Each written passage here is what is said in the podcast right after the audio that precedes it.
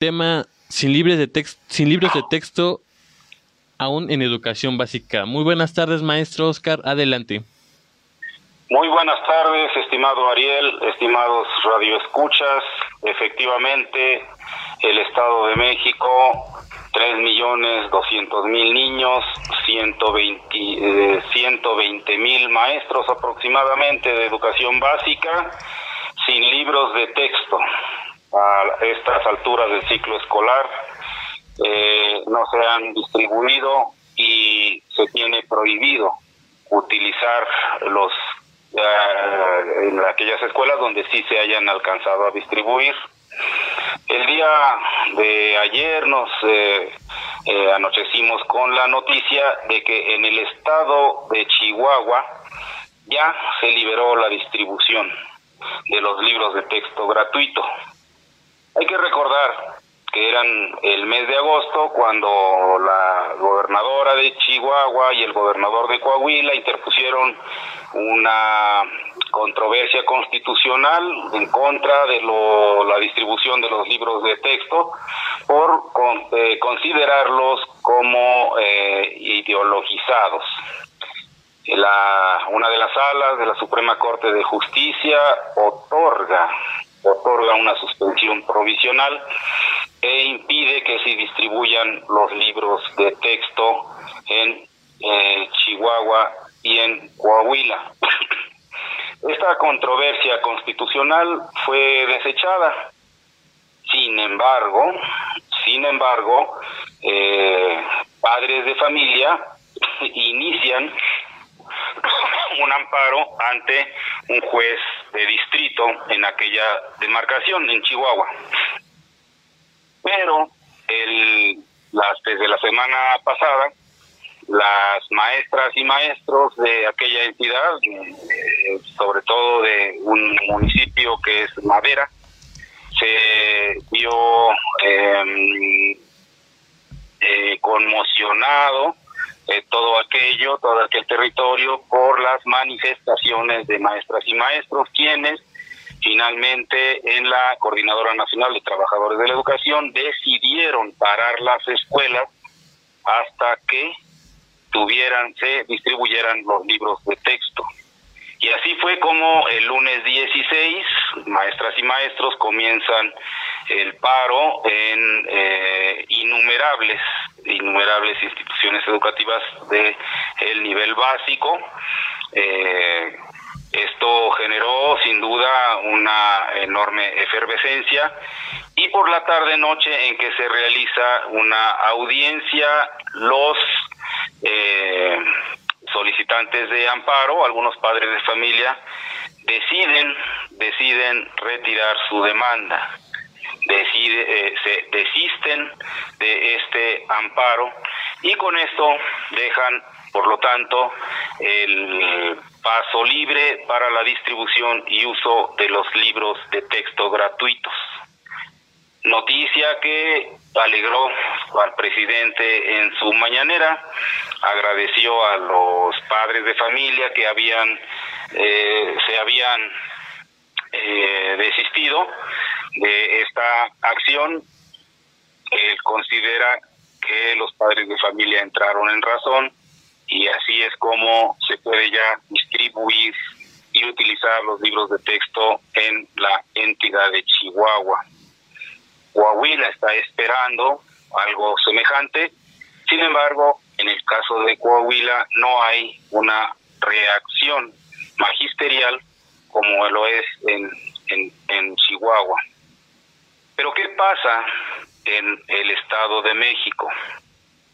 Vale la pena recordar que durante el mes de agosto eh, existía la expectativa muy clara de que serían eh, entregados los libros de texto en todas las escuelas. Incluso el presidente en un pacto, en un saludo y abrazo público con el eh, gobernador eh, Alfredo del Mazo, que estaba por salir, eh, comprometieron la entrega de los libros de texto. Días antes, un juez de distrito había otorgado un amparo a la Unión Nacional de Padres de Familia en la entidad de, Padres de Familia en el Estado de México.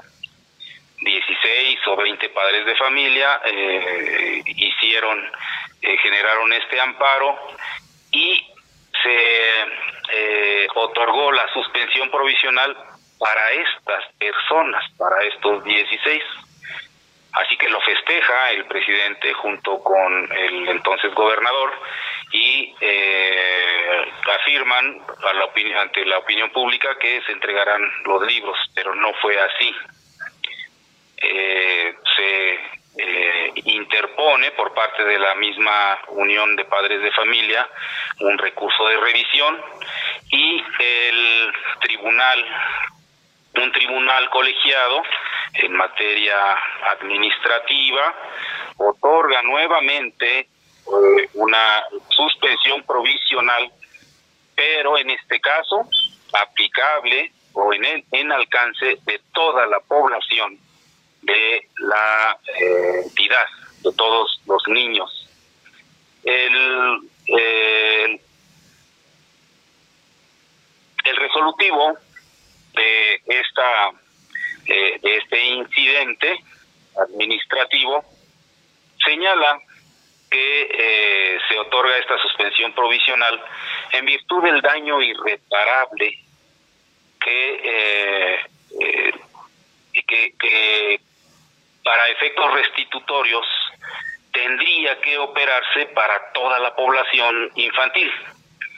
Y define que no se distribuyan los libros de texto para el preescolar, segundo y tercer año de preescolar, de primero a sexto de primaria y segundo y tercero de secundaria. Extrañamente, y no lo sabemos, no se ha difundido, no se sabe por qué está queda excluido de este de esta sentencia eh, primer grado de preescolar y de secundaria. No se sabe. Sin embargo, sin embargo, lo que es un hecho es que la Secretaría de Educación, a través de su consejería jurídica, eh, también también interpone un recurso de eh, revisión del que todavía no hay una resolución. Todavía no existe una resolución para este recurso que interpone la, nueva Secretaría de Educación eh, del gobierno de la maestra Delfina. Eh, la Secretaría a través de la Subsecretaría, la Secretaría de Educación a través de la Subsecretaría de Educación Básica, notifica, esto es por ahí del 13 de septiembre, en, eh, a todos los directores regionales y a todas las supervisiones, a todas las escuelas, a todos los maestros y directivos, que debe, debe suspenderse la distribución de libros y en aquellos casos en donde se hayan distribuido prohíbe que se utilicen estos estos textos. Sin embargo, señala, podrán utilizarse los libros del año 2022-2023 y otorga facultades amplias a las los maestros para instaurar medidas homólogas o para eh, establecer las medidas que juzguen convenientes para atender el servicio educativo. Esto es la última instrucción que la autoridad educativa del nivel básico ha difundido a todos los miembros del sistema educativo, eh, que, insisto, abarca a 120 mil maestros aproximadamente y a 3 millones 200 mil niños en nuestra entidad. ¿Qué es lo que resalta de esta situación? Pues que los niños están siendo atendidos conforme las los maestros eh, pueden hacerlo.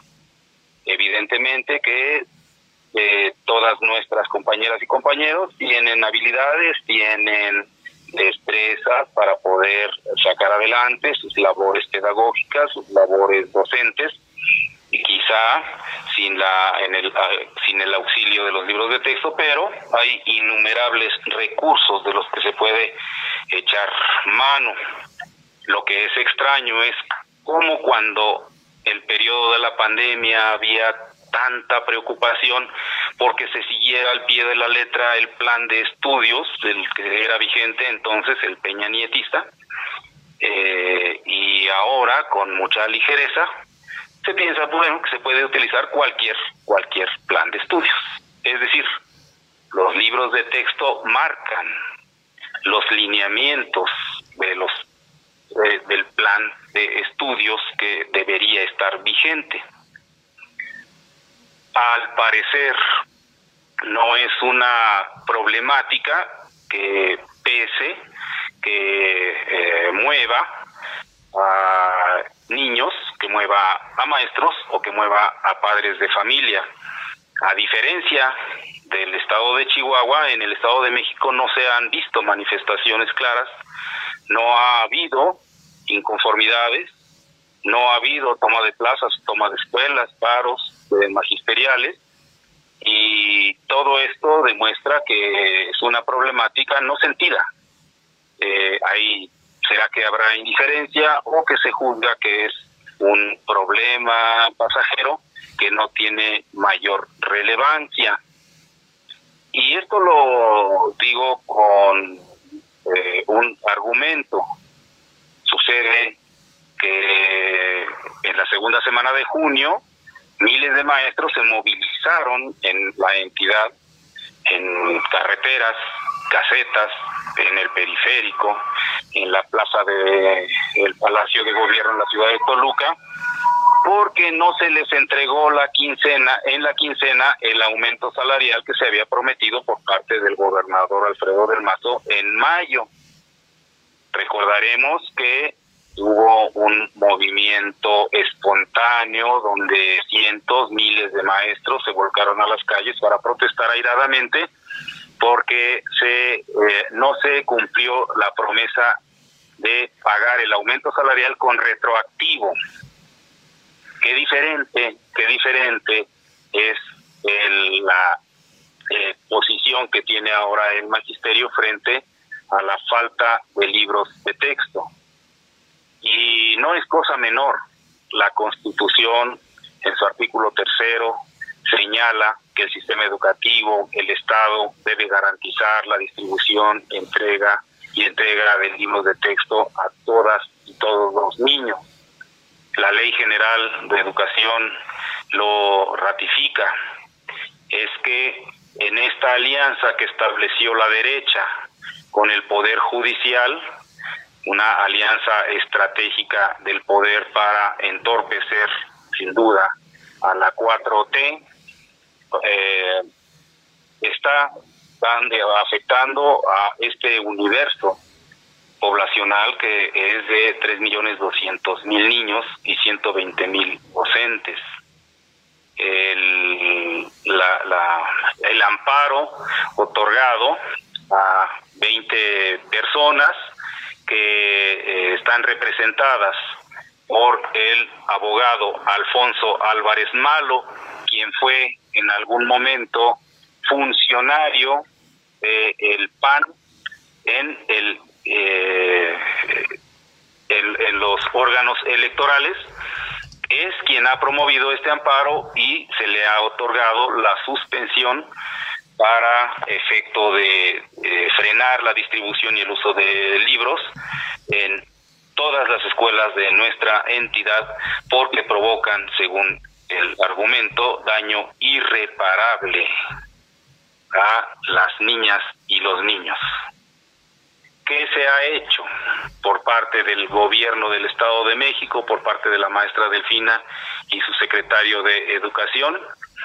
En las organizaciones sociales, magisteriales, las organizaciones del movimiento popular, afirmamos que el gobierno debe entregar los libros, que el gobierno debe tener una posición en favor de la niñez, antes de favorecer al poder judicial.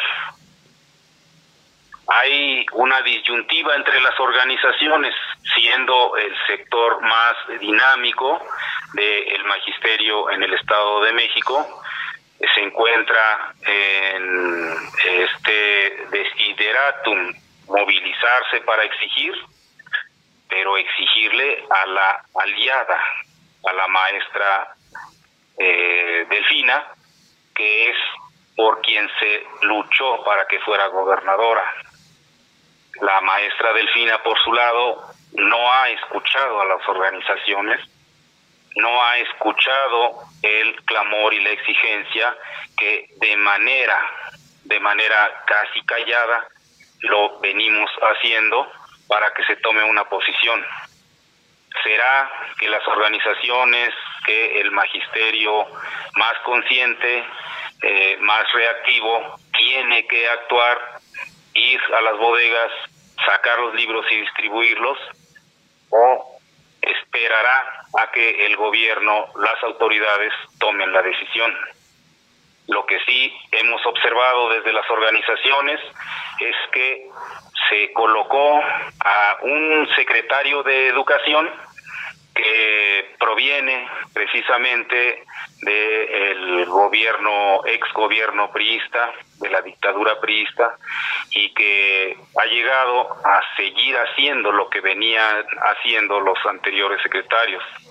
Han colocado en las subsecretarías y en las direcciones clave a miembros del sindicato, a exfuncionarios que desgraciadamente no garantizan una transformación, un cambio, sino seguir haciendo lo mismo. Y en esta en esta actitud que no deja de ser arrogante, que no deja de ser pretenciosa, propia de los estilos priistas, propia de esta dictadura porque por la que tanto luchamos muchos eh, grupos, organizaciones en este en nuestro estado de México continúa. Qué eh, mortificación que hay una pasividad enorme a pesar de que se está afectando severamente a miles y miles de niños y de docentes eh, qué mortificación que no haya una actitud más proactiva y que la maestra no atienda con toda con toda entereza como así lo prometió como así lo eh, lo comprometió durante su campaña a las organizaciones para dar solución a las distintas demandas que tienen las organizaciones magisteriales, pero en particular la demanda de la entrega de, y uso de los libros de texto gratuito. Así está la situación en nuestra entidad. ¿Será que tendremos que esperar a que la Unión Nacional de Padres de Familia se desista del amparo interpuesto? ¿Será que tenemos que tomar al toro por los cuernos e ir a sacar los libros en donde estén y distribuirlos. La palabra la tienen nuestros estimados radioescuchas. Estimado Ariel, con esto termino mi colaboración. Muchas gracias. Muchísimas gracias, maestro Oscar Neri, también para hacer uso de la palabra, y es que los planes de estudios cambian constantemente en ese sentido, pero estos nuevos libros de textos lo que hacen es promover el aprendizaje de la excelencia inclusivo, pluricultural también, lo que es lo colaborativo y equitativo a lo largo de la trayectoria de su formación, desde el nacimiento hasta que concluyan sus estudios, tengo entendido. Pero ojalá tanto los gobernadores y las escuelas públicas de aquí del Estado de México ya hagan hincapié de que pues eh, todo estudio ahora sí que se renueva constantemente hasta cuando en ese sentido Plutón dejó de ser un planeta y se convirtió en un planetoide. Eh, bueno, pues también, eh, ¿cómo ve usted ese, ese comentario, maestro? La nueva escuela mexicana va a poder realizarse, es decir, hacerse real en las escuelas en las aulas cuando las y los maestros lo decidan, cuando las y los maestros tengan esta convicción, mientras sean decisiones unilaterales y e instrucciones tomadas de manera vertical, así como está acostumbrado el sistema educativo, no será más que simulación. La nueva escuela mexicana que pretende poner en el centro a la comunidad debe comenzar por considerar a la comunidad docente como eh, capaz de instaurar procesos, de innovar metodologías, de innovar, crear nuevas experiencias, nuevos conocimientos, y esto es lo que hace falta. Sin embargo, el magisterio autocríticamente debe asumir que ha estado pasivo.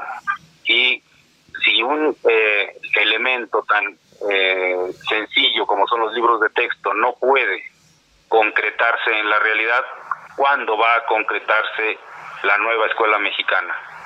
Insisto, cuando lo decidamos y cuando luchemos para hacerlo real, verdadero.